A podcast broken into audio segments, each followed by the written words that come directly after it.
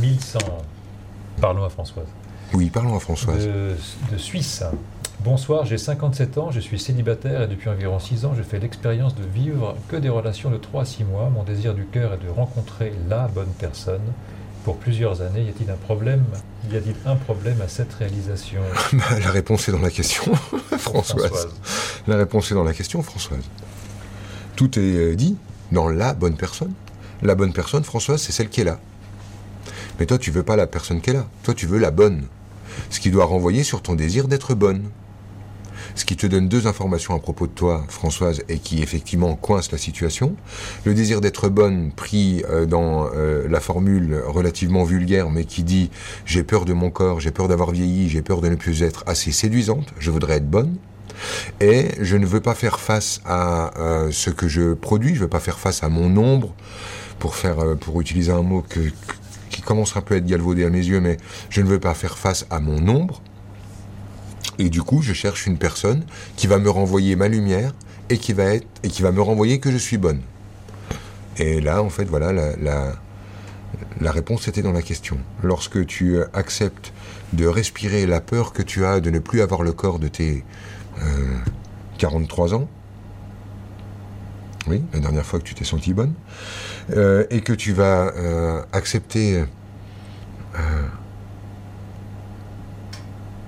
que tu ne veux pas connaître tes parts d'ombre. En fait, ce que tu es en train de faire, Françoise, avec ta bonne volonté, c'est de vouloir éclairer ton ombre. Et ça, ça passe pas. Ça, ça passe pas du tout. Suivez-moi. Lorsque vous êtes en train de dire je veux éclairer mon ombre, ça veut dire en fait je ne veux plus d'ombre. Ça veut dire je veux transformer mon ombre avec ma grande lumière du divin. Ça veut dire je veux venir avec ma lumière pour qu'il n'y ait plus d'ombre. Mais ça, franchement, ce projet-là qui est éradiquer l'ombre en soi, revient à éradiquer le mal en soi, revient à éradiquer l'expérience soi. Nous sommes faits d'ombre et de lumière. Il est hors de question d'éradiquer le mal en soi.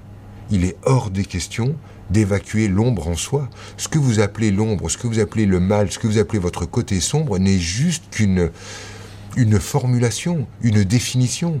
C'est rien d'autre. Le mal en soi, c'est quelque chose que l'on décrète comme étant mal. Tu comprends? Ici, euh. Ici, avoir deux femmes, c'est mal. 1000 kilomètres au sud, avoir euh, une femme, c'est mal. Le mal, en fait, c'est un- point de vue et c'est une définition. Profite, plonge, trompe-toi et n'aie pas peur du chagrin d'amour, ça va avec. Hein ben, ça, t'en as, as, sûrement, vécu. Euh, après, tu peux quand même, évidemment, mais je le renvoie chez tout le monde, hein, je pense que tu l'avais déjà vu. Évidemment, si je me fais des relations de 3 à 6 mois, il y a sûrement quelque part en dessous euh, l'idée de euh, je veux une relation, mais il y a, à mon avis, une peur de la routine en dessous. Peur de la routine, peur du quotidien. Je vous ai déjà parlé de mon père. Euh, je vous en ai parlé avec beaucoup d'émotion parce que euh, les derniers mois de mon père, il les a vécus sur un lit euh, dans, le, salon à la maison, dans un lit médicalisé pour, pour les trois derniers mois de sa vie. Et il, est, il est mort d'un cancer colorectal, qui est une mort assez moche parce que si vous voulez, tu tous les organes qui pourrissent au fur et à mesure. Tous les jours, en fait, tu pourris un petit peu dans ton ventre. Et, voilà, et ça part comme ça en, pourrissant. Euh, pour vivre ce moment-là, en France, on te propose l'intervention euh, d'une d'une infirmière. Et euh, ma maman, en fait, a regardé comment euh, l'infirmière procédait pour voir comment on pouvait euh, changer les pansements et faire en sorte qu'il puisse passer sa journée euh, dignement. Et tous les jours, fallait euh, refaire ça du mieux possible, euh, de façon à ce qu'il puisse le mieux, le mieux passer ce, ce moment-là. Euh, moi, quand j'ai observé ce truc-là, euh, c'est-à-dire quand j'ai vu que ma mère ne voulait pas de la présence de l'infirmière, mais qu'elle voulait apprendre à le faire pour euh, respecter la pudeur de son homme et qu'il puisse mourir dignement, alors que ça la mettait tous les jours face à son homme qui était en train de disparaître morceau par morceau, je me suis promis, quand j'ai vu ça, alors que j'étais dans mon couple précédent à l'époque, je me, je me suis dit si... si un jour je vais vers une autre femme et que je rencontre une, autre femme, ce sera une femme qui sera capable de faire ça pour moi. Ce sera une femme qui sera capable de m'aimer lorsque je ne suis plus rien, qui sera capable de m'aimer lorsque je ne suis pas grand, quand je suis pas fort, quand je ne suis plus rien, quand je suis parti, quand je suis en train de pourrir, quand je suis en train de mourir. Et, euh, et finalement, en fait, ce que ça m'a montré, c'est que l'amour, il n'est pas euh, dans les plages de sable fin, il n'est pas sur euh, les petits déjolis, l'amour, il n'est pas sur euh, les, bouquets de roses et les je t'invite au resto et les machins. L'amour, il est, il est dans le quotidien, il est dans le trivial, il est dans, le, dans la routine. L'amour, c'est quand tu peux te retrouver en pyjama à regarder The Voice en mangeant des chips. Il est à cet endroit-là, l'amour c'est moi, vraiment en tout cas Françoise, et puis bon, tous ceux que ça touche, ce que je suis en train de dire, ça m'a dit ça. Je la souhaite cette routine, je la veux cette routine, je veux vivre cette routine. J'ai vu des images d'anciens, des gens qui avaient 70 ans, des couples comme ça, euh, qui sont capables de poser des gestes. Je, voyais un truc formidable chez... Euh, euh, dans ma famille, dans ma belle famille avant, où euh, il y a un vieux papy et une vieille mamie, ils ont, ils ont 90 et 92 ans et machin. Et bon, voilà, ils se, ils se chiffonnent encore et machin, ils vivent leur truc, ils ont bien la pêche, mais des fois, en fait, tu les vois faire un geste, et tu sais que pour que ce geste ait lieu, il faut avoir vécu 60 ans ensemble.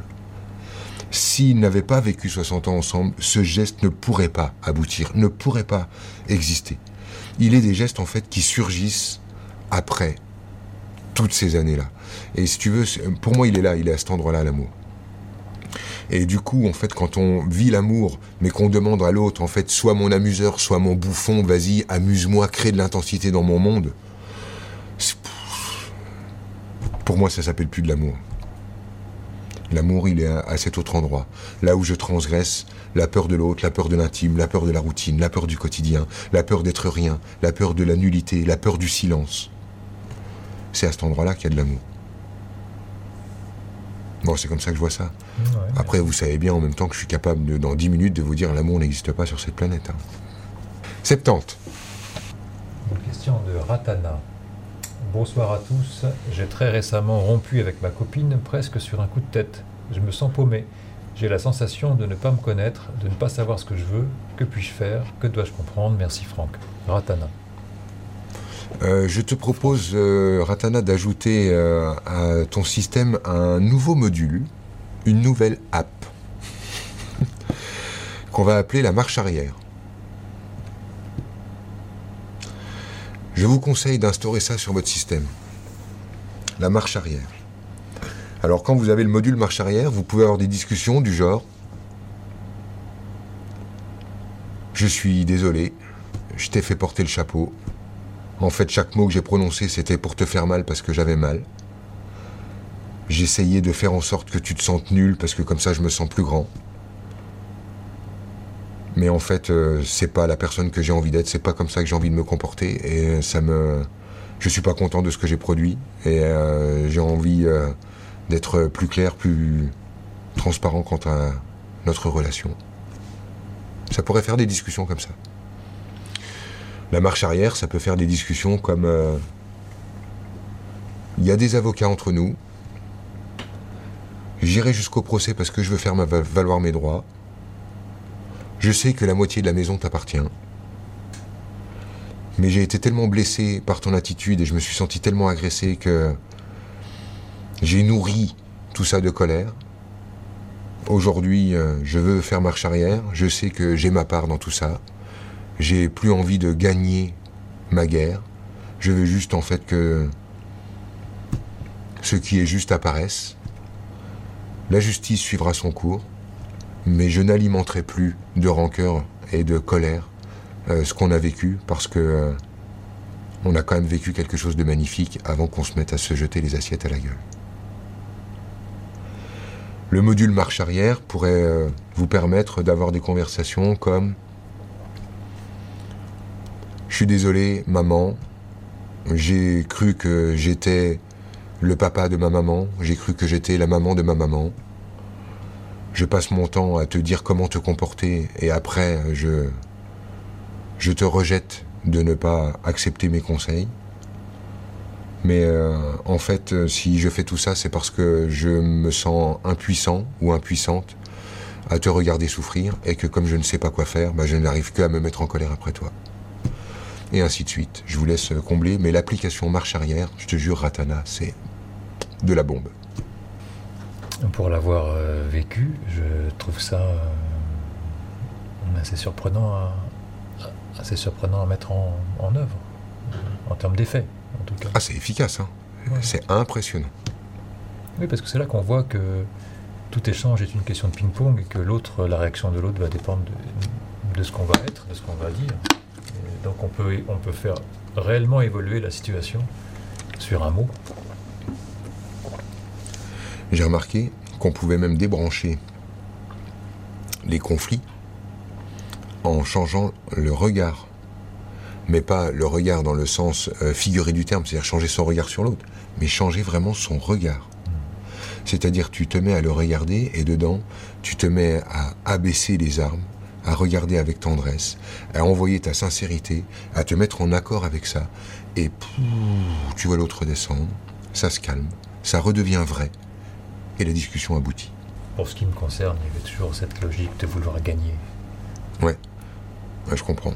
Moi aussi, j'ai ça. J'ai ça. Alors maintenant, j'ai, euh, je le fais pas toujours. C'est pas quelque chose que j'applique systématiquement. Mais si tu veux, euh, j'ai remarqué un, truc. Euh, j'ai une anecdote à ce propos que je raconte de temps en temps et je ne vais pas y manquer une fois de plus. J'étais avec Vanessa en stage. Et on se retrouve, on est comme ça à une table, tu vois, c'était un stage immersion, et il y, a une, nana qui est là, et puis euh, qui nous dit, euh, euh, gros, elle nous dit, j'ai envie de vous baiser tous les deux. Bon, on la ramène au bon endroit, on lui dit non, ça va aller, on va se débrouiller entre nous, c'est pas trop notre canne, c'est cool, on va se détendre. Il doit y avoir une bassine d'eau froide là-bas, vas-y, détends-toi. Et un peu de temps passe, et à ce stage immersion, les, endroits où on logeait étaient éloignés de l'endroit où on bossait, de la salle où on travaillait. Et euh, je vais vers l'endroit, euh, vers ma chambre là-bas, qui était à, l'autre bout du terrain. Et euh, en, y allant, je discute avec cette femme en question qui me pose des questions. Et je m'arrête avec elle et je, parle. Et puis il y a Vanessa qui passe sur le chemin derrière moi et qui va vers le truc. Et je profite de son passage pour euh, me euh, séparer de, celle qui me posait ces questions, et puis je rejoins Vanessa. Et Vanessa me dit euh, Ça va votre petit jeu? Et là, je sens la crise d'orgueil de l'homme touché dans sa vérité. Mais comment peux-tu dire ça? Je suis en train de répondre, je fais le boulot, nous paye pour ça, tu te rends compte, machin, mais comment peux-tu imaginer? Puis de toute façon, j'en veux pas de cette femme, mais à quoi tu joues, nanani? Et si bien, en fait, je mets tellement de rhétorique, tellement de puissance là-dedans, que lorsqu'on arrive à, notre chambre, Vanessa, elle, carrément se sent fautive, me demande pardon, et carrément, elle est triste, quoi. Et là, je sens vraiment que d'avoir gagné ma guerre, là, je me sens sale, dégueulasse. Je sens que... tu sais, ce sentiment-là de... Berk. Et je, sens que je suis encore plus mal d'avoir bien gagné avec tout mon pouvoir, tu vois, que qu'autre chose, quoi. Et je me rends compte, en fait, que puisque on vient de faire une discussion et que j'ai raison et qu'elle a tort, on a fait que la moitié de la discussion. Une discussion, en fait, elle est complète lorsque je fais l'autre bout du chemin, c'est lorsque j'ai aussi tort et qu'elle a raison. Et donc je me penche sur moi et je me rends compte que, mais oui, elle n'a pas filmé. Bien sûr que j'adorais me sentir dérisé, désiré, pardon, par cette femme. Euh, bien sûr que j'avais aimé, euh, moi, le petit coq, euh, tu vois, admiré par la poupoule. En fait, elle n'avait pas filmé du tout. J'avais adoré être ça. J'étais bien, bel et bien en train de me rouler dedans. Elle n'avait pas dormi. Elle voyait bien le bon truc. Et finalement, dans cette discussion, elle avait tort, comme j'avais bien pu le démontrer, et raison, comme elle avait bien pu l'exprimer. et moi, de mon côté, j'avais tort et raison. Et quand vous faites une discussion, et où à la fin vous voyez à quel point, dans les deux parties, on avait vraiment tort et raison, là, vous avez fait une discussion complète. Ça débranche bien, ça aussi. Pourquoi j'ai des douleurs? Bas de dos, L4, L5. Merci. Théogène. Canada. Ok. L4, L5, Théogène, euh, ça renvoie sur euh, le, poids de la culpabilité.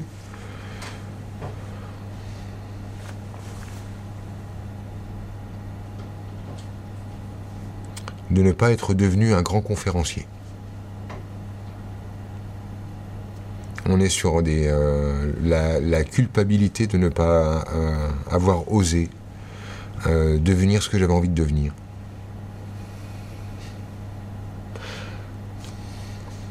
Réponse courte. Il n'y a que ça. Très bien. Merci Théogène. Ouais, il faut abdiquer la Théogène. Attachante, hypersensible, numéro 4 de 7 enfants. À 11 ans, papa décédé, indifférence choquante. À 18 ans, ne pas rater le bac. La pas d'examen, pas d'échec. Maman et sœur décédées, pas de pleurs. Pourtant bienveillante, empathie innée. Pourquoi ce paradoxe? Nad. Tout simplement parce que ce n'en est pas un, Nad. C'est pas un paradoxe. L'hypersensibilité, c'est de la sensibilité refoulée. Tout simplement. En fait, les hypersensibles, à mes yeux, n'existent pas. Exactement comme le phénomène euh, gogo spirituel de l'éponge. Ça n'existe pas. Les émotions que je ressente sont de moi. Et lorsque je suis dans un phénomène d'empathie, c'est un partage entre, euh, deux personnes et deux personnes qui portent une émotion similaire. Et euh, l'hypersensibilité, en fait, c'est, ce sont des personnes en fait qui refusent de ressentir leurs émotions du coup, elles sont envahies, débordées par des tsunamis émotionnels. Mais ça devient un tsunami alors qu'au départ, c'est une vaguelette. Ça devient un tsunami parce qu'on essaye de contrer une vague. Essaye de contrer une vague, même petite, tu vas t'apercevoir que il n'y a juste aucun moyen. Ça finira par te déborder et te noyer. Donc les gens hypersensibles se noient dans leurs émotions, mais en fait ils se noient dans leurs émotions parce qu'ils se noient dans leur déni d'émotions. Ils se noient dans leur refus de les ressentir. Donc, à refuser ma sensibilité, je me décrète hypersensible. Et quelle est la démarche des hypersensibles? Édulcorer leurs émotions. Tu vois? C'est-à-dire que la, solution qu'ils cherchent pour leur hypersensibilité, c'est d'édulcorer leurs émotions, qui est le problème de leur hypersensibilité. Tu comprends le truc C'est là que ça devient complètement dingue. C'est-à-dire, je suis hypersensible, donc je cherche des moyens de me couper des émotions, alors que c'est le fait que je me sois, pardon, coupé de mes émotions qui me rend hypersensible. Il n'y a aucun paradoxe là-dedans. Voilà, tu te coupes de tes émotions, c'est pour ça que tu te décrètes euh, hypersensible.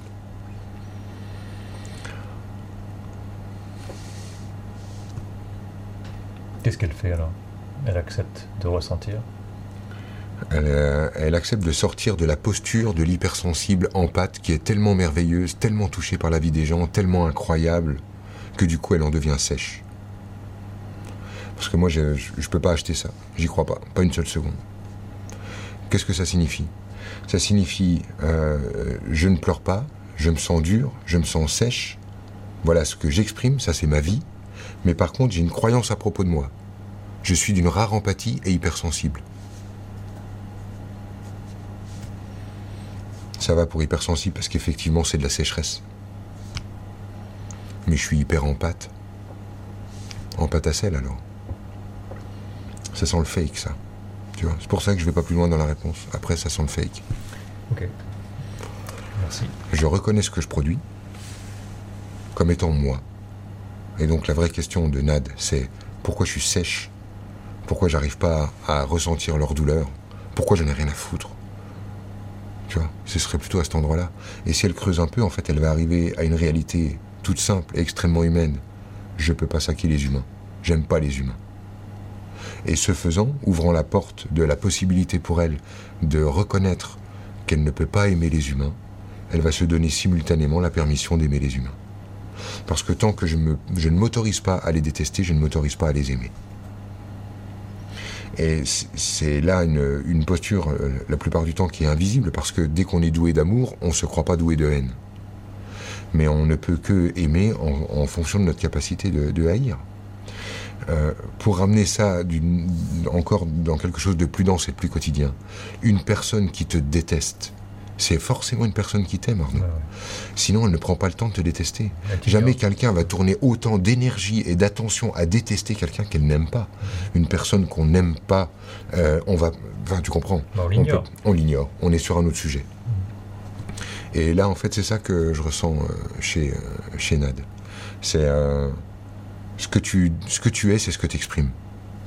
C'est tout. C'est tout ce que tu deviens. Donc plutôt que de te raconter je suis ça, mais j'exprime ça, ou je suis ça, mais je vis ça, raccorde les deux avec de l'honnêteté et de l'intelligence. Qu'est-ce qui empêche de raccorder les deux? Forcément, en fait, que ce que tu vas trouver va faire de toi une personne que, que tu n'aimes pas. Le passage par l'anorexie, elle cite euh, le fait qu'elle a été euh, anorexique, c'est lié à ça? Pour toi aussi? Euh, C'est pire que ça, en fait, ce que je ressens. C'est que j'y crois pas. Sauf que l'anorexie est réelle. Non, j'y crois pas. Ah, d'accord. Voilà, j'y crois pas. Je crois en fait euh, que euh, euh, elle nous l'explique assez bien. Mais le truc, c'est que, tu sais, je, peux avoir une réponse théorique, mais là, je suis en contact avec son énergie. Et quand je suis en contact avec son énergie, d'un seul coup, en fait, ça me coupe de la possibilité de répondre. Parce que, si tu veux, il y a quelque chose dans son énergie qui dit qui me dit à moi euh, danger. Le danger pour moi, en fait, c'est quand je vais répondre quelque chose à une personne, mais qu'elle, elle veut utiliser la réponse contre elle et faire de moi son bourreau. Et moi, en fait, je ne veux pas être son bourreau. D'accord. Intéressant de voir justement ce que tu perçois. Ouais, c'est ça. C'est vrai que tu me demandes d'aller plus loin, mais moi, c'est ce que je ressens depuis le début. Je ne veux pas être son bourreau. Je ne veux pas entrer dans la cohorte des gens qui l'auront blessé, qui l'auront incompris. Euh, je n'ai pas envie de, jouer à ce truc-là. Euh, on est. Euh, dès qu'elle elle nous a exprimé en fait qu'elle était quatrième dans sept, c'est-à-dire bel et bien celle du milieu. Et en fait, c'est ça qui est inacceptable. Le désir d'unicité est tellement important le désir d'être exceptionnel est tellement important que le, euh, être exceptionnellement victime est une magnifique solution pour être sûr de sortir du lot, pour arrêter d'être number four, mais pour pouvoir être Nad. D'ailleurs, même le prénom, il est déjà fou. D'accord. Ça va? Ouais, non, j'aime bien voir euh, comment tu, fonctionnes. ça me dérange pas que tu me demandes euh, qu'est-ce qui se passe dans ma tête. Ça, ça, peut être intéressant, je pense jamais à le faire, moi. Pourquoi l'intégration d'une connaissance est des fois très longue Existe-t-il une façon de faire pour accélérer? Daniel de France euh, Oui. si on parle de la connaissance pure, c'est-à-dire de l'apprentissage, euh, je pense que ce qui... Euh, je pense que en fait, c'est de l'amnésie qui lui manque à Daniel. Elle voudrait avoir plus de mémoire pour apprendre plus vite, mais en fait, c'est de trop se rappeler qui l'empêche d'apprendre. Trop se rappeler De trop se rappeler, en fait, elle est déjà tellement pleine de certitudes qu'en faire entrer de nouvelles devient un tout petit peu compliqué. Si elle avait une amnésie de ses certitudes, elle redeviendrait fraîche dans sa façon d'apprendre. Mais euh, la question est un peu lointaine, il y a quelque chose de plus proche. En fait, euh, j'aime bien, il y a une énergie super douce derrière. Comment elle s'appelle? Daniel. Daniel. Euh, il y a une énergie en dessous euh, qui est super douce parce qu'en fait, elle pose presque une question pour pas me déranger. C'est super gentil, Daniel, euh, de, faire ce truc-là. Je sens qu'elle me pose le truc un peu loin pour dire Ok, j'ai ma pudeur, mais en même temps, j'ai pas envie de t'emmerder avec mes questions. et elle est en train de poser une question à propos de l'apprentissage. Comme si elle disait Non, mais je vais me débrouiller toute seule, mais tu sais, c'est long, Franck. Comment je pourrais faire pour que ça aille plus vite? Tu vois, c'est ça qui est en dessous. Et euh, qu'est-ce que tu es en train d'apprendre, Daniel? Euh, Que tu n'es pas obligé de t'enfermer euh, à. ok, pour être heureux, vivant caché, tu as pensé ça, Daniel? Daniel, tu me fais penser à quelqu'un qui peint des tableaux et qui n'ose pas les montrer. Alors quand je dis tu me fais penser à quelqu'un qui, ça veut dire que tu portes cette énergie-là de euh, je, je crée, mais je veux créer en secret parce que euh, pour vivre heureuse, vivons cachés. Et euh, je pense que ce serait assez sympa que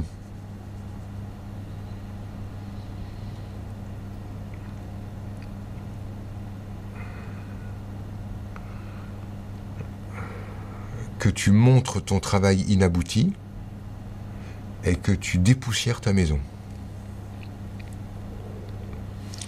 Euh, ton énergie, elle est remplie euh, d'objets en fait qui sont.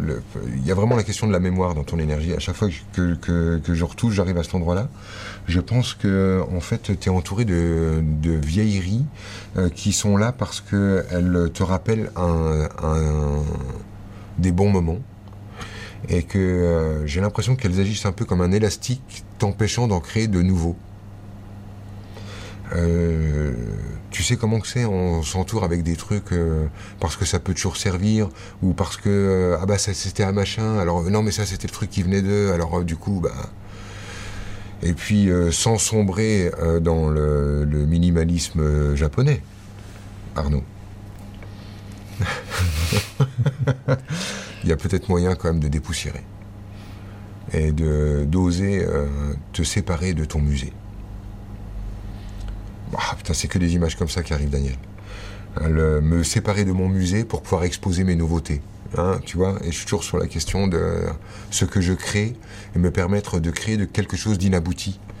Et euh, tant pis pour ce qu'on en pensera, en fait, parce que finalement, quoi? Bah, Daniel aussi, elle est inaboutie, donc pourquoi pas? Et puis tous les humains sont inaboutis, donc pourquoi pas? 118. Chaque fois que tu rentres en contact comme ça avec une énergie, donc tu la tu la vends, tu la, tu la, tu la ressens, jusqu'au donc de l'agréable au désagréable. Oui. Oui, c'est ça. Et elle n'est pas agréable ou désagréable en soi. Elle est agréable ou désagréable à mes yeux. Ouais. Hein, ça change tout. Hein. Ah c'est bel et bien simplement vu par moi. Donc moi qui vois à travers euh, mes traumas, euh, mes, euh, mes, angles de vue sur la vie, etc. Mais effectivement, dès, que, dès que tu me donnes un prénom, hop, il y, y, a une énergie qui vient se, se présenter là. Et voilà, à la limite, tu sais quoi, je pourrais ne pas répondre aux questions et juste lire l'énergie que je suis en train de ressentir, tu vois. Mais euh, ça, ça s'appelle de la thérapie.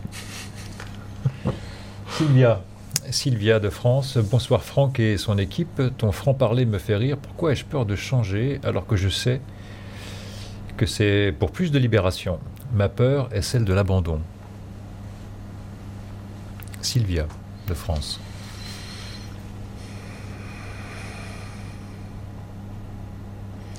Ah, c'est marrant, tu vois, Sylvia, mais j'arrive dans un truc. Euh, j'ai l'impression que tu as fait, fait le boulot. Ce que tu es en train de me dire là énergétiquement, c'est en fait j'ai fait le boulot, mais je continue à jouer à cette histoire d'abandon parce que comme ça, euh, je peux. Euh, je peux continuer. Putain, c'est marrant ton truc parce que moi, ce que tu me donnes, c'est plutôt. avec ça, c'est cool, je peux me débarrasser des mecs et c'est jamais de ma faute. J'ai l'impression en fait que euh, c'est plus la souffrance d'avant. On dirait que tu l'as accepté, tu l'as digéré. On dirait que c'est fait et que maintenant c'est devenu une une méthode de c'est devenu une méthode de liberté. J'organise mon propre abandon parce que ma liberté est encore plus importante que mon désir d'être euh, euh, pris en compte, si tu veux. C'est comme si euh, elle avait utilisé son désir de, de, liberté pour transgresser sa peur de l'abandon. En fait, aujourd'hui, être abandonné pour elle, c'est le moyen le plus sûr et le plus rapide pour être sûr d'être à nouveau libre. Hmm. Et moi, à mon avis, euh, tu es en train de, de jouer avec ces notions-là, Sylvia. Et je sens que, en fait, tu es contente de ça en ce moment. Après, euh, vois à pas tomber dans le piège hein, de, de, de, de, redevenir, de devenir prisonnière de ta liberté. J'ai déjà expliqué, je crois, dans d'autres euh, dans, d'autres émissions comment se retrouver piégé par sa liberté, hein. euh, tout simplement parce qu'on est exaucé. Hein, toujours, le, toujours un peu le, le même cinéma. Le, je veux je veux pas de patron, pas de mec, pas de maison, pas de crédit, pas de machin pour être libre. Et puis du coup, bah t'as quoi? Bah rien. Et alors tu quoi? Bah tu es prisonnier de ta liberté, puisque à cause de ta liberté, tu peux pas avoir de crédit, de mec, de boulot, de machin, etc., etc. Hein, je l'ai déjà exprimé. Donc euh, joue avec ça, régale-toi avec ça. Mais là aujourd'hui, euh, Sylvia, c'est quasiment mis à l'envers. Là, c'est plus je suis abandonné. Hein, c'est j'attends le moment où l'autre va comprendre que ce que j'attends, c'est qu'il m'abandonne. Enfin, en tout cas, c'est ce que je perçois. Et je perçois aussi euh, vachement de, joie, Sylvia, avec, euh, tu sais, ah oui, c'est bien dans sa question qu'elle disait pourquoi j'ai tant peur de changer. Hmm. C'est, oui, c'est elle qui disait ça. Ah Euh, ah ouais, c'est ça. Ok. Parce que euh, euh, tu me fais penser à une femme que j'ai eue là au stage qui s'appelle Anne-Marie. Je sors d'un stage et donc je suis encore très imprégné de cette énergie-là. Et Anne-Marie, en fait, elle a, pleuré et ri tout le long du stage, mais en fait, quand elle riait, c'est qu'elle elle riait de voir comment elle était dérangée de rire. C'est-à-dire que tu sais, elle était en train de déjouer son propre truc et elle, de temps en temps, fallait qu'elle se rappelle qu'elle déprime. Tu vois Et ça la faisait rire elle-même, tu vois Parce qu'il y a des moments où elle était là en train de dire Ah oui, c'est vrai, au fait, je suis triste et malheureuse. Alors elle reprenait son visage compassé, tu sais. Puis je la regardais et euh, elle n'arrivait plus à tenir. Son personnage n'arrivait plus à tenir. Eh ben, tu me fais un peu le même truc, Sylvia. Quand j'arrive dans ton énergie, le truc de euh, la grande abandonnée de service qui ne se remet jamais, euh, sans déconner, ça elle, y est, elle y est plus. En même temps, visiblement, c'est pas, pas un problème, d'après ce que tu décris. Non, pour moi, à mon avis, c'est plus un problème. Et pourtant, dans sa question, elle, Mais en fait, je crois qu'elle n'a pas pris conscience. C'est là que c'est intéressant, c'est que juste, elle n'a pas pris conscience qu'elle a guéri. Ah. Elle n'a pas pris conscience qu'elle a guéri. En fait, là, elle est sur un autre sujet. Elle est sur un autre sujet. C'est euh, de ne pas se pointer avec euh, sa liberté en étendard. Quoi. Mais il y en a peut-être qui l'ont vraiment sur la question de la liberté. D'accord. Merci, Franck. Bah, de rien. C'était cool. Quand je suis en contact avec euh, une, euh, une, énergie, je peux poser un angle de vue sur euh, ce que je suis en train de, percevoir chez l'autre. Et finalement, on remarque que malgré notre bonne volonté, malgré la tentative d'appliquer les règles de, loi de cause à effet, etc., on a du mal à voir clair dans son propre jeu. Et très souvent, simplement d'avoir un autre angle de vue sur ce qu'on est en train de vivre nous permet de créer le décalage euh, produit euh, une nouvelle réalité. Donc l'idée c'est que pour, euh, pour produire ce décalage, sans être dans le cadre d'une thérapie, puisqu'on est à distance, on peut poser un diagnostic, c'est-à-dire vraiment éclairer la zone qui n'a pas été vue par, le, par la personne qui pose la question. Et c'est ça que je voudrais faire. ça, en fait, je peux le faire en ligne. Donc, pour tous les gens, tu vois, qui qui habitent à l'étranger, euh, qui n'ont pas les moyens, qui, euh, et qui ont besoin d'un éclairage, d'un angle de vue, j'ai envie de proposer ce, genre de diagnostic. Est-ce qu'on peut appeler ça un diagnostic de, structure? Souvent, tu parles de la, de la, structure de la personne. Ouais, oui, on peut, on peut parler de ça. On peut parler de ça. L'idée, en fait, pour moi, ce serait de me mettre en contact avec ce que je ressens de la personne et de poser quelques mots qui lui permettent de comprendre comment son, son, système non conscient a enregistré euh, que la vie était comme si, euh, ah, ou, certaines attitudes. Je propose un angle de vue. Euh, après, je ne suis pas dans une démarche de faire bouger la structure de l'autre qui, en général, déclenche une réaction. je veux être là quand il y a ces réactions. C'est pour ça que je travaille en stage. Donc il y a une différence entre euh, bouger les choses chez l'autre et simplement en fait éclairer euh, la perspective de l'autre depuis simplement un autre angle de vue. Et l'idée en fait euh, qui vraiment préside à tout ça, c'est que je ne propose pas une idée que, pour que l'autre remplace mon idée, enfin son idée par la mienne, mais bel et bien d'ajouter son point de vue au mien, même d'ailleurs s'il est antinomique. on a une telle recherche de vérité que parfois on, oublie que, euh, que ce sont les différents points de vue qui nous permettent d'éclairer la chose d'une manière toute nouvelle mmh. et qu'il n'y en a pas un qui soit plus réel que l'autre. Tu sais, c'est euh, cette image qu'on voit parfois. Euh, tu as un homme qui est debout, devant il y a un, gros 6 qui est dessiné et il dit 6. On voit cette image sur Facebook. Et il y a un autre qui est de l'autre côté et qui dit 9. Mmh. Et l'idée, en fait, c'est de comprendre qu'il n'y en a pas un des deux qui a raison ou tort c'est une belle image. Si j'accepte mon 6 et que l'autre accepte son 9, on commence de mieux à d'avoir une, plus belle perspective de l'objet qu'on est en train de contempler. Et c'est à ça que j'ai envie de jouer avec les gens. On part sur une question? Ouais. Annick. Salut Annick. Bonjour Franck, bonjour Vanessa, j'ai de gros problèmes de santé, peux-tu m'aider à guérir? Que se passe-t-il au niveau de mon cou? Les dents sont-elles en cause? J'ai dit tout à l'heure que j'allais pas faire un truc, donc du coup j'ai envie de le faire. J'ai dit que j'allais, que je pouvais aussi décrire ce que je ressentais simplement comme énergie quand je me mettais en contact avec avec celui qui est en train de, poser la question. Annick me renvoie sur un ancien garçon manqué quand j'arrive dans son énergie.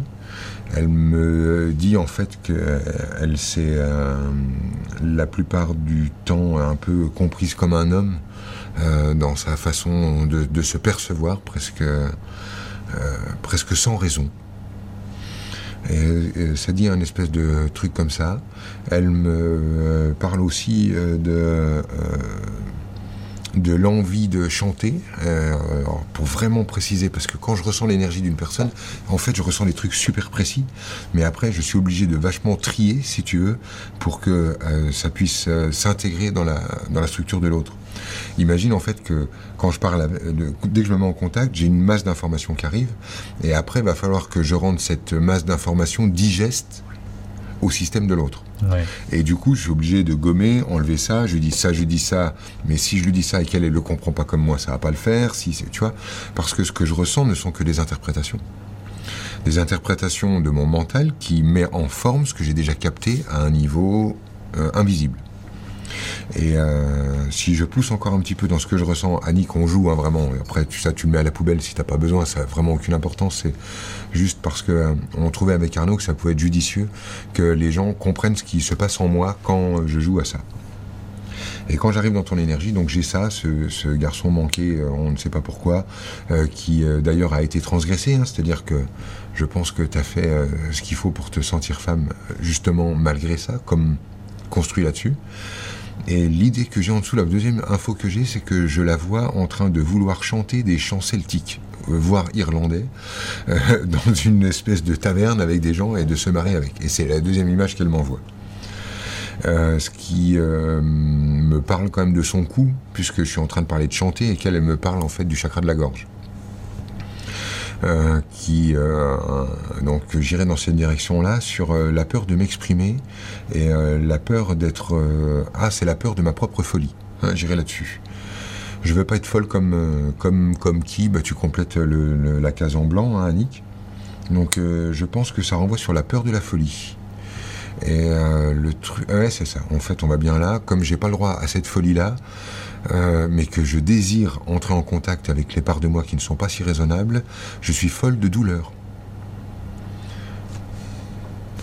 Euh, c'est ça, c'est la seule façon qu'elle ait le droit d'être folle, c'est d'être folle de douleur. Et elle, quand elle a mal, elle a vraiment mal. Hein. C'est pas du jus, c'est pas pour de rien. Euh, elle y va à fond. Merde, je rigole, c'est pas drôle. Enfin, je rigole de comment la structure enregistre les choses, quoi, tu vois, comment elles se mettent à faire, euh, à produire quelque chose. Mais euh, voilà, je suis à cet endroit-là pour toi. Euh, je veux être folle, donc si je n'ai pas le droit d'être folle en dansant comme une tarée dans une taverne à chanter des chants irlandais avec des lutins, eh bien tant pis, je vais être folle de douleur.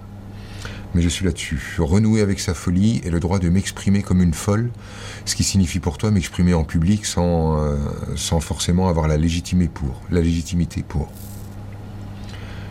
Voilà, c'est ça en fait que je ressens euh, pour Annick. Mais alors quand tu reçois euh, toutes ces informations euh, énergétiques, mhm.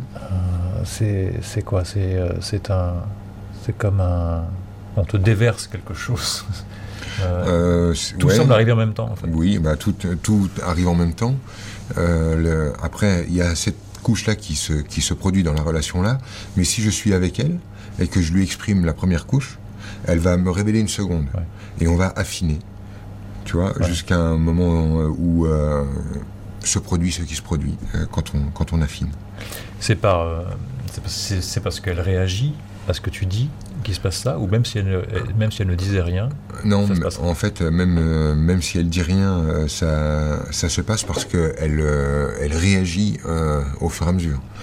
Euh, là, elle est en train de réagir. C'est-à-dire que si j'y retourne, j'ai déjà une autre qualité d'énergie. Ah, d'accord. Donc j'y retourne. Hein, on joue à ça, c'est ça. ok. Euh, euh, ah, ok. C'est pas ça que, qu'elle voudrait que je regarde. En fait, ce qu'elle veut voir, c'est qu'à cause d'elle, ses enfants sont malheureux. Tu vois le genre? C'est une énergie, hein, toujours que je capte, que moi je traduis en mots.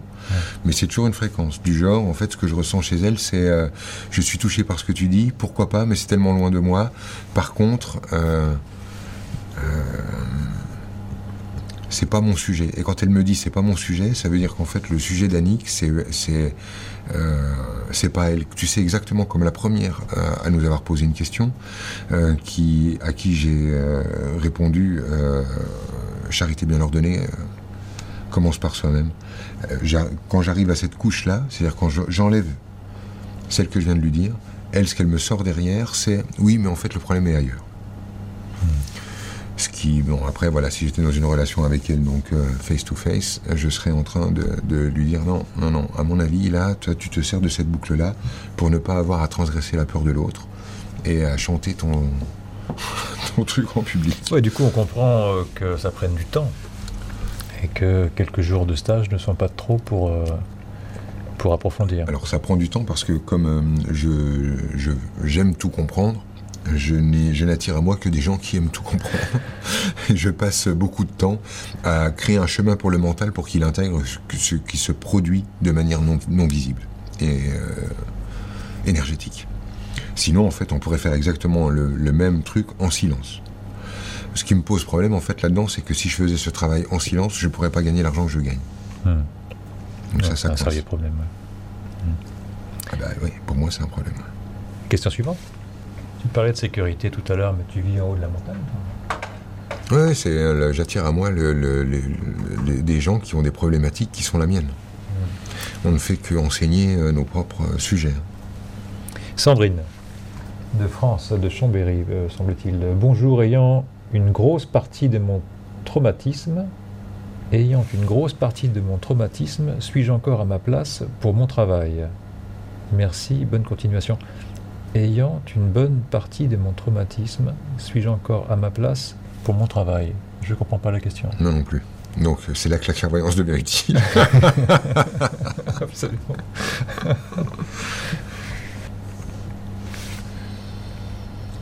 Sandrine. Ouais, bon déjà la notion de, la place, je pense, est un peu galvaudée. C'est-à-dire qu'il n'y a pas je suis à ma place, je suis pas à ma place. Je suis à la place à laquelle je suis. Et après, en fait, ce qui modifie le sentiment que j'ai à la place à laquelle je suis, c'est mon état d'être. Il y a beaucoup de gens qui me parlent de leurs problèmes euh, au boulot, qui n'aiment pas leur boulot. Et en fait, ce n'est pas leur boulot qu'ils n'aiment pas, c'est qui ils sont lorsqu'ils sont au boulot. Si à chaque fois que je vais au boulot, je me ferme, euh, je déploie de la rancœur et euh, je balance mon animosité à droite à gauche ou ma déprime à droite à gauche, au bout d'un moment, je crois que j'aime plus mon boulot. Alors qu'en fait, ce que j'aime pas, c'est qui je suis lorsque je suis à ce travail-là. Ouais, c'est ce que je vis en tout cas. C'est ce que je vis. Ah, mais bien sûr, l'expérience est concrète. Hmm. L'expérience est réelle. Mais euh, le, justement, changer son point de vue là-dessus, permet de te rendre compte en fait que ce n'est pas le boulot qui est en cause, c'est qui tu deviens au sein de ce boulot. Et alors là où vraiment ça devient vraiment merveilleux ce truc, c'est que j'ai des gens donc, qui viennent me dire euh, j'aime pas mon boulot. Je leur renvoie cette information. Tu n'aimes pas qui tu es au boulot. Ils me disent oui, mais si je suis qui je suis, ils me rejettent au boulot. Mhm. Donc je n'ai pas le droit d'être comme je suis au boulot parce que si je suis comme je suis au boulot, je vais me faire virer. Et là en fait on est face à des gens qui préfèrent quitter leur boulot que d'être virés. Tu vois le mécanisme? J'ai envie de dire complètement con.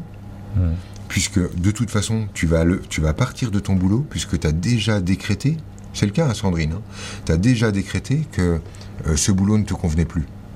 C'est déjà fait. ton énergie le dit. Tu as déjà décrété que, ton énergie, que, que euh, ce boulot ne, ne, te convenait plus. Donc tu n'as aucune intention de faire en sorte que ça fonctionne de nouveau. Et donc tu quittes ton boulot pour ne pas perdre ton boulot. Parce que sinon, en fait, elle retourne au boulot et elle se met à produire une nouvelle Sandrine. Elle se permet au boulot de transgresser la peur de son patron, de transgresser son obligation, croit-elle, d'être sérieuse et comme ci et comme ça. Elle se permet d'avoir des émotions, par exemple, au boulot, euh, de pleurer quand ça pleure ou de rire quand ça rit. Et à transgresser ces règles-là, qui lui font croire qu'elle va être virée, bah, au pire, qu'est-ce qui lui arrive? Elle est virée. Comme ça tombe bien, puisqu'elle veut se barrer. Hmm. Tu vois le genre On vit la même chose dans un couple quand on a peur de, on a peur de blesser l'autre ou on a peur de lui faire, euh, oui, on a, peur de lui faire de la peine. Donc du coup, on ne met pas euh, en place la discussion euh, bénéfique nécessaire de, qui va faire un bien fou de remettre tout ça en cause. Et on ne on fait pas cette discussion qui va tout remettre en cause parce qu'on a peur de ce qu'on va déclencher comme émotion chez l'autre.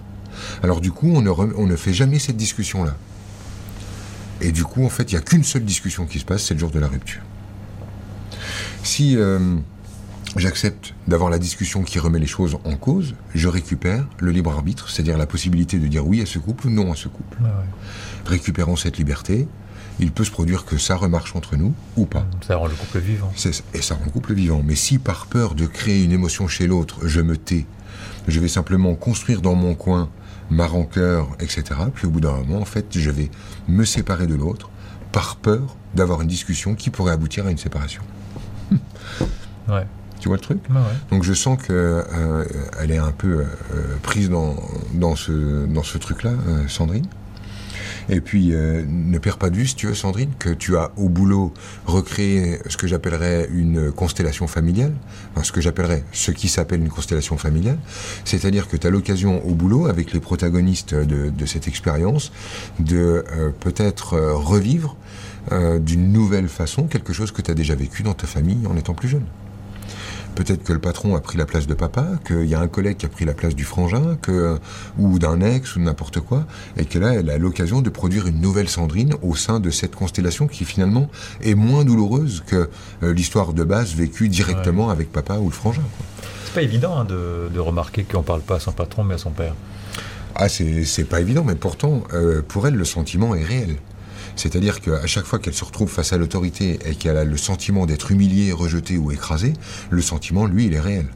Donc ça devrait pas être compliqué pour elle de voir le parallèle et de se rappeler en fait qu'elle n'est pas en train de parler à papa et qu'elle a là une merveilleuse occasion de transgresser sa peur de lui et euh, de simplement, à mon avis en plus Sandrine, il y a vraiment juste une question de dialogue en dessous. Je crois que tu as pris la mauvaise habitude, euh, étant jeune, de, de cacher tes, euh, tes douleurs, de cacher ce qui n'allait pas chez toi, exactement comme si tu devais aller t'enfermer dans les cabinets quand tu avais envie de pleurer. Et euh, du coup, aujourd'hui, tu es tenté de basculer carrément dans, la victime à outrance avec euh, ton, traumatisme en bandoulière. Euh, Peut-être que tu pourrais renouer avec l'idée d'ex- d'exprimer ce que tu ressens en temps réel sans avoir ce truc de j'accumule, j'accumule, j'accumule, puis au bout d'un moment, tout doit casser. Hmm. On peut avoir, enfin, on peut à un moment donné décider que le boulot qu'on a ne nous convient plus. Bah évidemment, évidemment. On peut décider que le boulot qu'on a ne nous convient plus, et j'ai encore envie de faire le parallèle avec le couple, de dire on peut décider que le conjoint qu'on a ne nous convient plus. Le problème, c'est que comme nous avons été dressés à être des bonnes personnes, comme nous disait euh, Françoise de Suisse tout à l'heure, euh, que du coup, euh, être la bonne personne nécessite que pour que je puisse quitter mon boulot, il faut que ce soit une question de survie. D'où l'épidémie de burn-out. Pour que je puisse quitter mon homme, il faut qu'il soit un pervers narcissique. Comme ça, c'est une question de survie. Donc je dois d'abord faire euh, euh, forcer l'intensité de souffrance, si tu veux, euh, grossir le trait, tout voir en noir pendant un certain temps, et quand tout est bien noir, bien glauque, bien horrible, là j'ai le droit de partir, la tête haute, puisque c'est une question de survie. Tout simplement parce qu'on a peur de décevoir. Ouais. Ah ouais, ok. Bon, on peut aller loin sur, sur, sur- sur le sujet. On y va? Ouais. 13h30. Valérie nous dit Bonjour Franck, je sors de mes gonds. Excellent. N'arrive pas à garder mon calme. Que Mhm. peux-tu me dire à ce sujet qui m'aiderait? Valérie de France. Ouais. Ok. euh,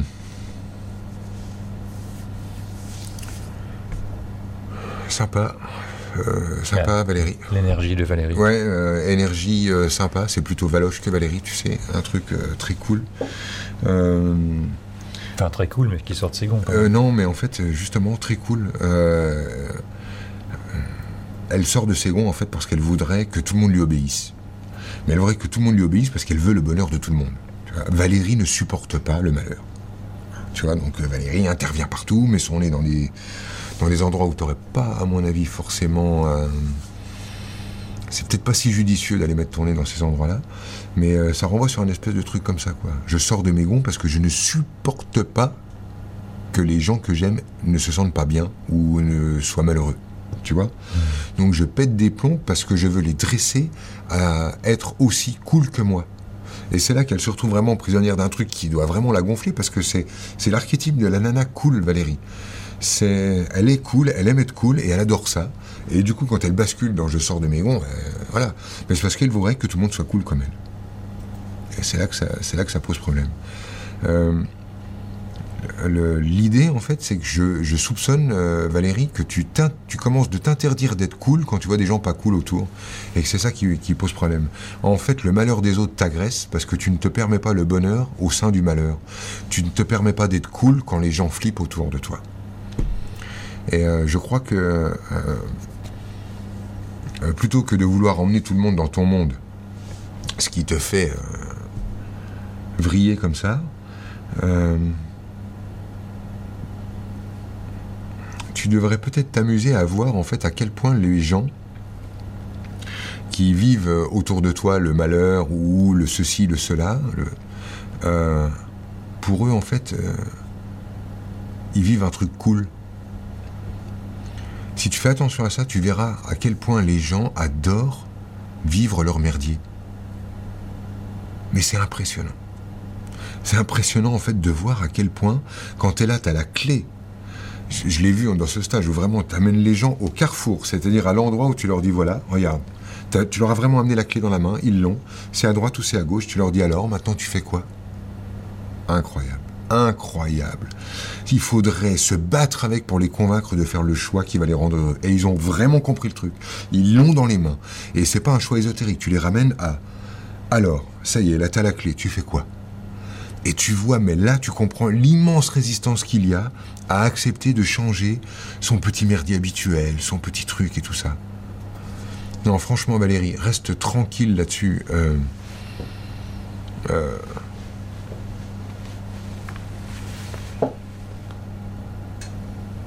toi, en fait, ce qui te permet aujourd'hui d'avoir cette posture que moi je ressens comme euh, celle qui a la possibilité comme ça d'être cool, c'est ton chemin. Alors laisse les autres faire leur chemin, quoi. Et, euh, et essaye peut-être de... de ah, je pense que ce que je t'ai dit a, su, euh, suffi. Hein. Pour moi, c'est bon. S'il n'y avait pas toute cette énergie cool dont tu parlais, ça m'inspirait de l'intolérance. C'est-à-dire si tu, tu penserais qu'elle serait intolérante. Ouais. ouais, ouais, bah ouais. mais en fait, c'est ça, elle tolère pas le malheur. Donc on est bien dans de l'intolérance. Mais donc ne pas tolérer le malheur quelque part, c'est cool tu vois? Mais cette femme-là, en fait, ce dont elle a besoin, euh, c'est d'entendre quelque chose de positif à son propos. Ah bon? Oui. Parce que, en fait, Valérie, tu peux lui dire des trucs qui vont pas à propos d'elle pendant des heures, et je peux dire qu'elle va encaisser, mais tu lui fais un compliment, et ça y est, euh, là, ça bouge pour elle. T'as eu quelqu'un au stage dimanche dernier, comme ça? Possible. Possible. Il y a énormément de gens qui fonctionnent comme ça. Il y a énormément de gens qui fonctionnent comme ça. Et quand tu sens ça, en fait, euh, elle, elle a juste besoin en fait que quelqu'un la comprenne dans sa coolitude, que quelqu'un le reconnaisse chez elle. Ils disent non, tu filmes pas, il y a vraiment ça chez toi. Tu peux t'appuyer dessus, c'est un atout chez toi, ça marche ce truc-là. Ah, tu filmes pas, ça veut dire que tu te racontes pas d'histoire. Ouais, tu filmes pas, ça veut dire que tu te racontes pas d'histoire. Mais tu n'es pas spécialiste en film et en tout comme ça. Ouais, mais. Alors Arnaud. C'est la première fois que j'entends. Non, tu filmes pas, c'est ça. Ça n'a rien à voir avec mettre un film plastique sur un saladier. non, tu filmes pas, tu te racontes pas d'histoire, il y a vraiment ça en toi. Et il est des gens, en fait, chez qui il y a juste besoin de pousser ce truc-là, dire non, c'est bon, c'est ok, vas-y, t'es au bon endroit, respire. Ouais. Ne pas vouloir euh, la solution que tu, que tu présentes, qu'ils ont comprise, c'est euh, aussi vouloir euh, être.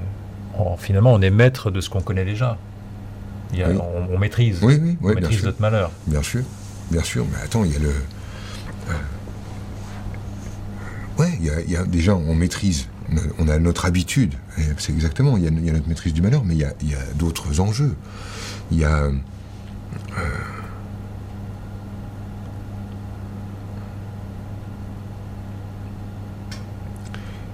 en fait, si tu veux, ce que je ressens en dessous de ça, c'est la quête d'absolu. Je t'explique le truc, c'est que nous, on a un problème, c'est qu'on est dans un monde relatif, et dans notre mode relatif, on ne peut pas être tout.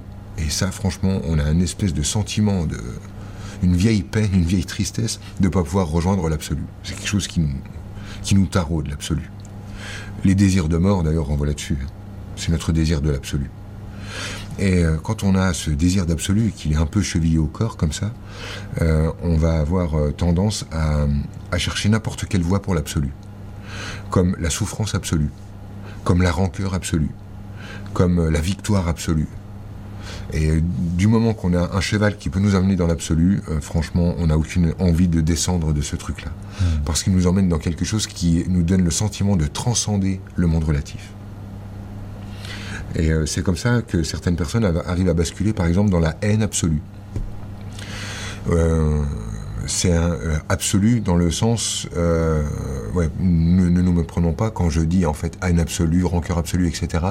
Ça signifie en fait que dans ce moment-là, le mental, l'identité ne pose plus de barrières, ne pose plus le, cadre de l'expression, mais qu'on se met à déborder de, ce cadre-là. C'est comme si on était en roue libre, si tu veux.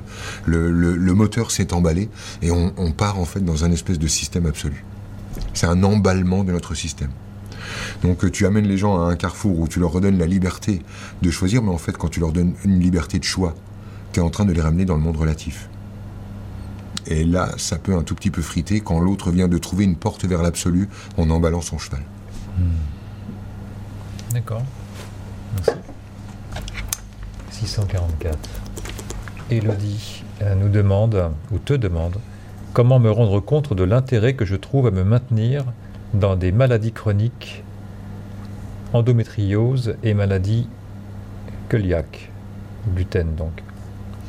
Merci. Merci Elodie. Euh, bah Elodie, ça renvoie en fait effectivement sur tout ce qui rentre à l'intérieur de toi, c'est-à-dire ça renvoie sur euh, c'est un problème de nourriture. Et à mon avis, euh, l'endométriose aussi dans ton cas. Euh, c'est-à-dire, je m'empoisonne inconsciemment parce que je n'accepte pas de vivre cette vie, parce que ça n'est pas moi qui l'ai choisi. C'est pas que t'aimes pas la vie, mais c'est que tu ne supportes pas de ne pas, décider, comme peu d'humains d'ailleurs.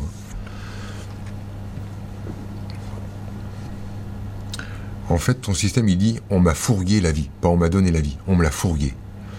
Je suis obligé de la vivre. Et euh, du coup, il y a le libre arbitre a abdiqué là-dedans, dans le système des lots. C'est-à-dire que depuis elle, euh, ok, donc on me met en vie, j'ai pas le choix. Qu'est-ce que c'est que ce bordel? Et du coup, elle euh, renvoie directement sur un fort désir de mort, parce qu'en en fait, plus euh, elle s'approche de la mort, plus elle a le sentiment qu'elle est mortelle et qu'elle va mourir, d'où les maladies chroniques, euh, plus elle va récupérer la capacité de choisir. C'est-à-dire de dire ah ok, donc si je peux choisir de mourir, je peux choisir de vivre. Mais elle veut que le choix vienne d'elle. Je crois en fait que ce avec quoi tu t'empoisonnes, c'est avec le sentiment qu'on t'a fait un sale coup en te mettant au monde. Euh, c'est ça, c'est posé sur le choix de vivre ou le choix de mourir.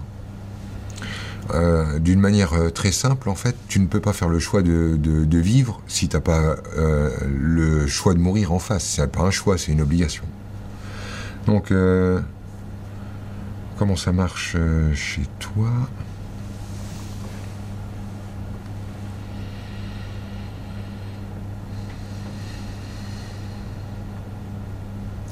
Ok, je, disons que tu peux transformer ton envie de mourir, sous-jacente et inconsciente, hein, cela dit, hein, euh, bien évidemment, euh, Hello, dit, euh, non pas en t'empoisonnant avec une alimentation qui flingue ton système, mais en jeûnant. C'est-à-dire que jeûner, ça renvoie sur je ne m'alimente plus, ça va te permettre en fait de renouer avec ton désir de mort de la façon la plus positive possible. Et immédiatement, en fait, tu vas évidemment avoir un regain de vie.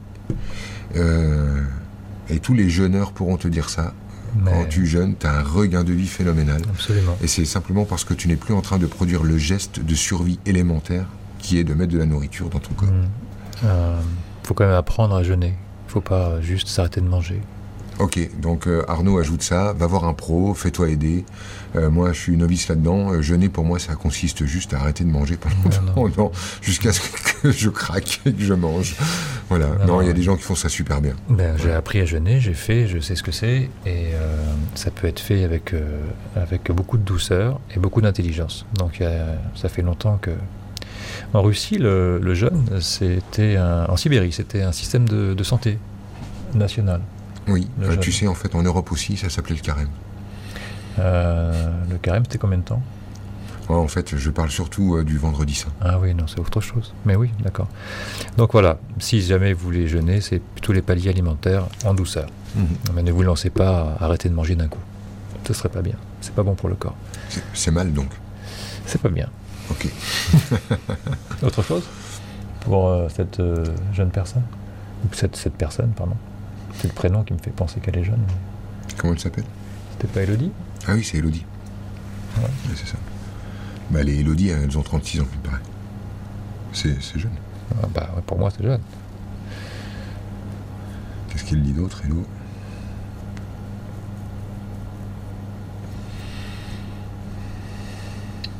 Hmm, C'est bien. Ok.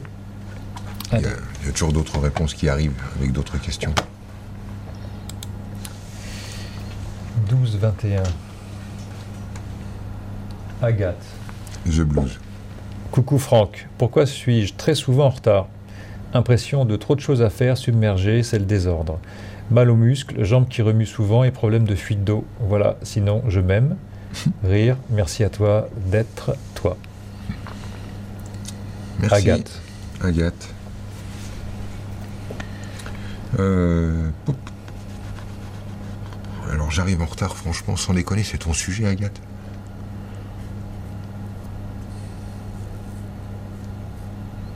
J'ai vraiment envie de dire, on s'en fout. oui, ça semble pas très. Non. Pas très social. Non, on dirait, on dirait que c'est pas un sujet, quoi. Bon, j'arrive en retard. Euh, J'arrive en retard parce que euh, j'ai peur du vide, j'ai peur du silence, j'ai peur de l'absence, j'ai peur euh, de la solitude, j'ai peur de mourir seul tout au fond, ok Donc j'arrive en retard parce que... Quoi? Ça ne parle que de la peur de la mort. Ouais, c'est nos peurs Ce soir Ouais, ouais, bah ça sort. Hein. Tu trouves qu'on parle que de ça ce soir?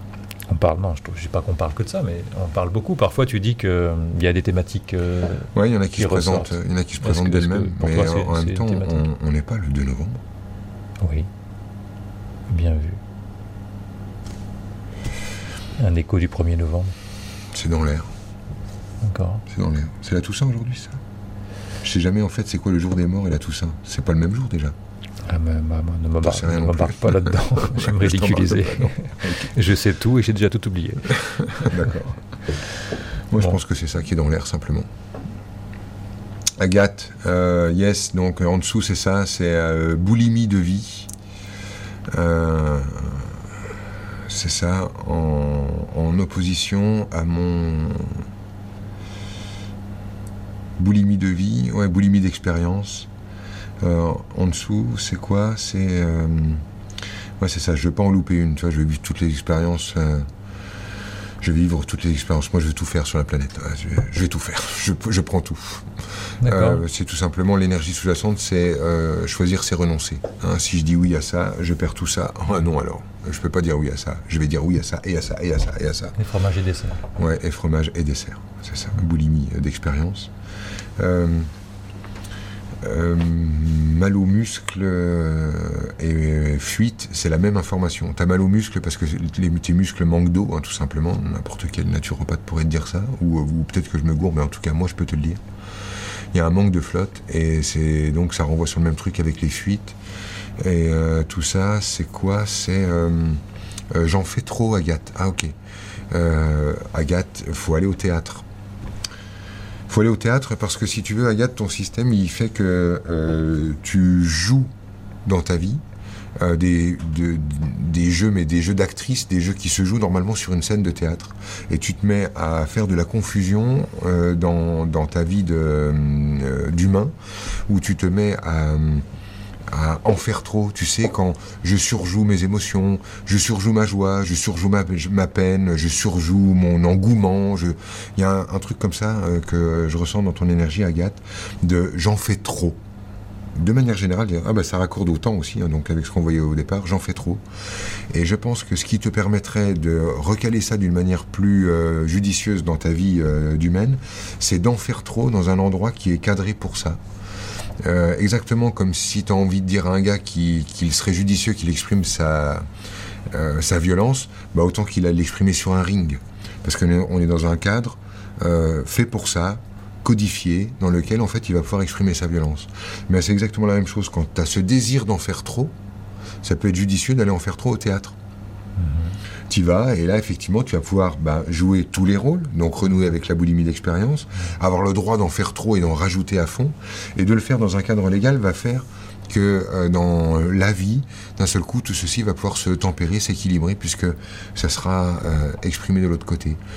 Et ce qui, t'as peut-être pas fait le, rapprochement, euh, Agathe, mais le coup des fuites et du manque d'eau dans les muscles, c'est euh, je j'en fais trop avec mes avec mes émotions. Elles débordent. J'en fais trop. C'est pour ça que je te je conseillerais d'aller balancer ça dans le théâtre.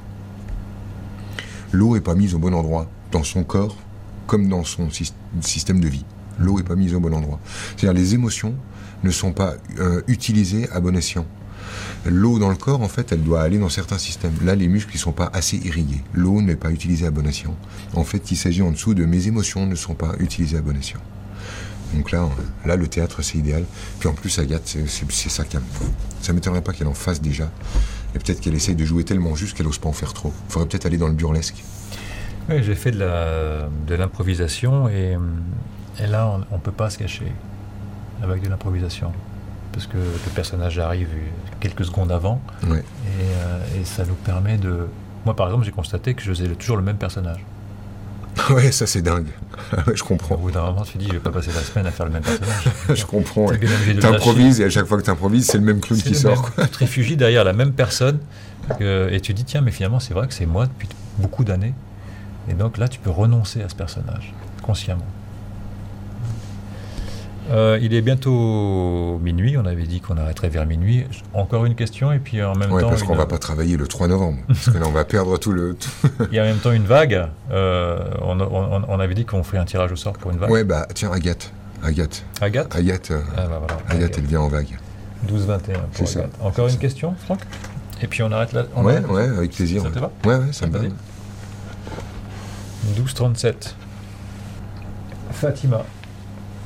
Bonsoir, j'aimerais savoir euh, qu'est-ce qui fait que je n'ai pas encore stabilisé ma vie perso et professionnelle? Je ressens aussi une forme de lourdeur dans ma vie qui me ralentit, voire parfois, et me freine sur le plan financier. Donc je ressens aussi une forme de lourdeur, de, lourdeur dans ma vie qui me ralentit, voire parfois me freine sur le plan financier. Merci beaucoup. Euh, bonsoir Fatima. Alors, euh, je ressens, si tu veux, euh, Fatima, euh, un, un, espèce de. un système de cloisonnement que tu as créé à l'intérieur de toi, de façon à ce que certaines parts de toi agissent à l'insu d'autres parts de toi. C'est le même exemple que toi et bien d'autres, euh, Fatima. Je pense que tu vas comprendre ce que je veux dire, qui euh, se sentent obligés d'avoir deux, vies. Euh, la vie que j'ai quand je suis dans ma famille et la vie que j'ai lorsque je ne suis pas dans ma famille. Et ce fonctionnement de devoir cloisonner parce que la sexualité est tabou, parce que les règles sont puissantes parce que euh, parce que la femme que tu es est une femme respectueuse de l'autre, et eh bien du coup tu te mets à cloisonner euh, cloisonner Fatima en, différents espaces. Et euh, ce fonctionnement d'agent secret est énergivore au possible, c'est-à-dire que ça, consomme beaucoup beaucoup d'énergie que de devoir tenir les rôles que, que, tu, que tu dois tenir. Et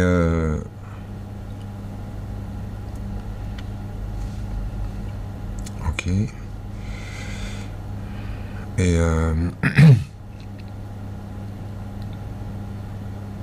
je crois que euh, au bout d'un moment, si tu veux, Fatima, quand on, présente des personnages de, de bonnes attitudes, c'est-à-dire des personnages qui conviennent euh, aux gens qui nous entourent, comme si tu envoyais des, euh, doubles de toi, tu finis par devoir tenir à bout de bras ces doubles de toi, d'une manière donc qui te crève, qui te fatigue, qui crée ce sentiment de, de lourdeur. Mais euh, le, problème, en fait, surtout, c'est que avec ce personnage que tu tiens et que tu présentes aux uns et aux autres, tu euh, attires euh, une espèce de, de faux amour qu'on pourrait appeler les likes, tu sais, comme sur Facebook. Et donc tes personnages reçoivent des tas de likes, mais ces personnages en fait sont créés de façon à ce qu'on ne connaisse pas réellement Fatima, à ce qu'on ne sache pas réellement ce qui se passe dans son cœur, dans sa vie, dans ses tripes. Et du coup, en fait, tu peux obtenir des likes autant que tu veux avec ta bonne attitude, en étant compétent au boulot, en étant une bonne amie, en étant une bonne frangine, en étant la bonne fille, etc. Mais tous ces likes, en fait, ils arrivent sur le personnage que tu es en train de tenir à bout de bras, mais ils arrivent pas au bon endroit, ils arrivent sur le personnage. Et toi, comme tu es caché derrière le personnage, en mode agent secret, bah, cet amour n'arrive jamais jusqu'à toi. C'est-à-dire que tout cet amour récolté, bah, il arrive sur le personnage en carton, et puis le soir, quand on repousse son personnage en carton, et là en fait je peux euh, élargir et, le dire dans tout le groupe, le moment, il y a un moment vraiment extraordinaire quand euh, vous avez fini votre journée, ce qui donc euh, vient de nous arriver à tous, puisque là c'est la réponse à la dernière question, lorsque tu vas te retrouver devant ton miroir quand tu te laves les dents. Quand tu te laves les dents devant ton miroir, c'est un moment très particulier de la journée où tu te regardes. Et au moment-là, en fait, ton, ton double de toi en carton, celui qui te sert à obtenir des likes toute la journée, il est posé sur ton lit, là, à l'entrée de la chambre.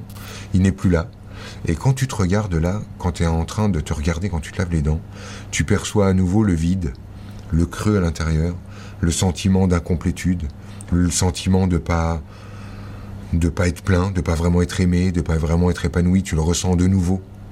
Parce que tous les likes sont arrivés sur le carton, qui là, lui il est posé, le cinéma est terminé, tu es là, tu vas dormir, et demain, une des premières choses que tu vas faire, c'est reprendre ton personnage en carton et repartir à la récolte de likes en étant la bonne personne, la bonne fille, compétente, efficace, gentille, serviable, etc. etc.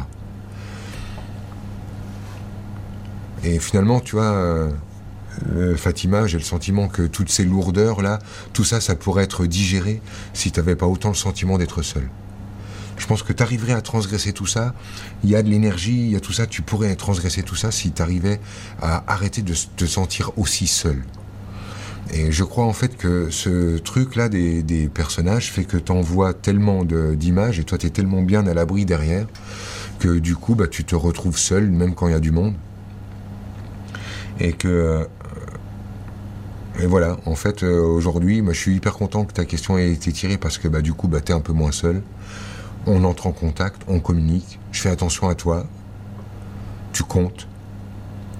Mais si tu vois, il y avait ne serait-ce qu'une, vraiment une ou deux personnes qui se mettaient à connaître réellement Fatima, c'est-à-dire avec laquelle tu, puisses, tu puisses vraiment te mettre à délirer, à raconter tes fantasmes, tes délires, tes erreurs, le jour de ta pire honte, là où tu déconnes, quand tu mens, quand tu triches, quand tu voles, quand tu tout et n'importe quoi, mais qu'il y ait au moins une ou deux personnes sur cette planète qui te connaissent vraiment, qui connaissent vraiment Fatima. Moi, j'ai décidé de faire ça dans mon couple. Pour que, au moins sur cette planète, il y ait une personne qui sache tout. Pour que plus jamais j'ai le sentiment d'être inconnu même si le monde entier, euh, je continue mon cinéma parce que être la meilleure personne, être la bonne personne et avoir toujours raison est tellement génial, bah au moins il y a une personne qui me connaît. Et en fait, je crois que tu as juste euh, besoin de ça, d'un véritable coming out, de mettre au dehors ce qui est là tout enfermé dedans, et euh, que, que tu ne distribues, si tu veux, que par petits morceaux. Et chacun a droit à son petit morceau de Fatima, mais tu as besoin d'une personne qui connaisse Fatima entièrement. Parce que quand tu vas lui dire tout ça, Toi, d'un seul coup, en fait, en donnant à l'autre l'occasion de connaître Fatima entièrement, tu vas te permettre simultanément de te connaître entièrement. Vous allez être du coup deux à vous connaître entièrement.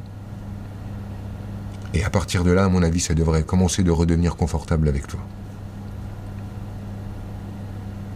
Ah, voilà. Merci. Merci Franck et merci euh, Fatima. Voilà, la soirée se termine. Euh, j'espère que hum, elle vous aura intéressé. Parfois, moi, quand je lis un livre, euh, pour le peu que j'ai lu une page intéressante, ça, justifie d'avoir lu le livre. si vous partez ce soir avec une idée, au moins une idée, eh ben, moi je serai content. Merci en tout cas Franck. Merci Arnaud. Vous Alors d'ici la, la, prochaine ligne directe, ligne directe, nous, nous allons produire une série de vidéos gratuites euh, donc là, vous verrez passer ça sur, euh, sur Facebook et probablement sur Instagram. Voilà. À très bientôt. Merci. Merci Franck. Et je profite pour remercier Iva, qui a lu les 1400 questions et qui les a réécrites. Euh, Zélia, qui est au fond là-bas et qui a, qui a, changé les caméras, qui est, qui est, merveilleuse. On a Vanessa, on a Eric, on a Benjamin, on a encore Vanessa, on a Isobel et on a Franck. Et ma maman sans qui rien n'aurait été possible. C'est vrai, c'est vrai. À bientôt. Bonne soirée et merci. Bonne soirée.